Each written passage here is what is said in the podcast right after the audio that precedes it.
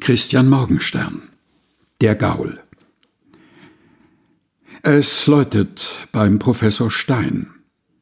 Die Köchin rupft die Hühner. Die Minna geht. Wer kann das sein? Ein Gaul steht vor der Türe. Die Minna wirft die Türe zu. Die Köchin kommt. Was gibt's denn? Das Fräulein kommt im Morgenschuh. Es kommt die ganze Familie. Ich bin, verzeihen Sie, spricht der Gaul, der Gaul vom Tischler Bartels. Ich brachte Ihnen dazu mal die Tür und Fensterrahmen.